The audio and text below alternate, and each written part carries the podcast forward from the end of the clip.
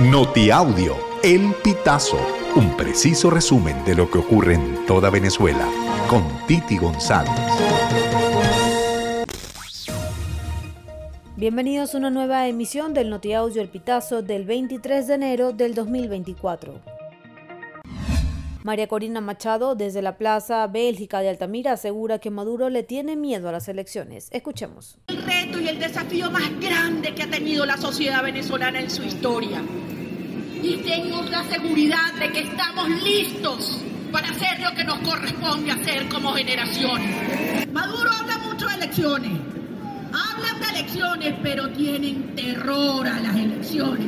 Les tienen terror porque saben tienen voto Claudia Améstica, hija de Guillermo Améstica y sobrina de Natalia Améstica, ambos señalados por la muerte de Tyron González, conocido como Cancerbero, y de Carlos Molnar, denunciaron por medio de redes sociales que no tienen comunicación con sus familiares y que se les impidió ingresar al centro de reclusión.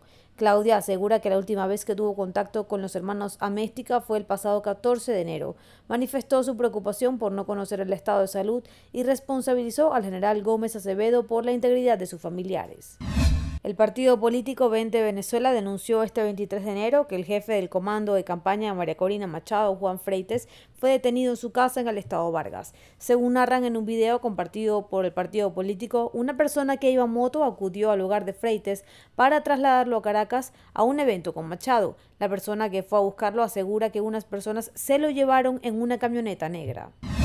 Un caimán de anteojos fue observado en las áreas verdes del conjunto residencial Bosque Real, ubicado en Los Guayos, estado Carabobo, la noche del domingo 21 de enero. Vecinos del lugar alertaron a los bomberos de la presencia del reptil y una comisión acudió al sitio para rescatarlo. El cocodrilo fue liberado en un área despejada apta para su hábitat, según informó el rescatista Jacobo Vidarte a través de sus redes sociales. El Tribunal Supremo de Estados Unidos falló el lunes 22 de enero a favor del gobierno federal para que pueda retirar el alambre de púas que las autoridades de Texas colocaron en un tramo en la frontera con México para frenar a los migrantes. Con cinco votos a favor y cuatro en contra, el alto tribunal dio la razón a la administración de Joe Biden, que denunció que la barrera impedía a los agentes de la patrulla fronteriza acceder al lugar y a desempeñar sus funciones.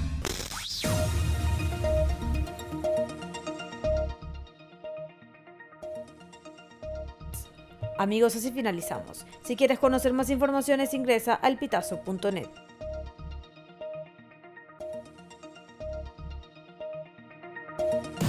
Estas informaciones puedes ampliarlas en nuestra página web, elpitazo.net.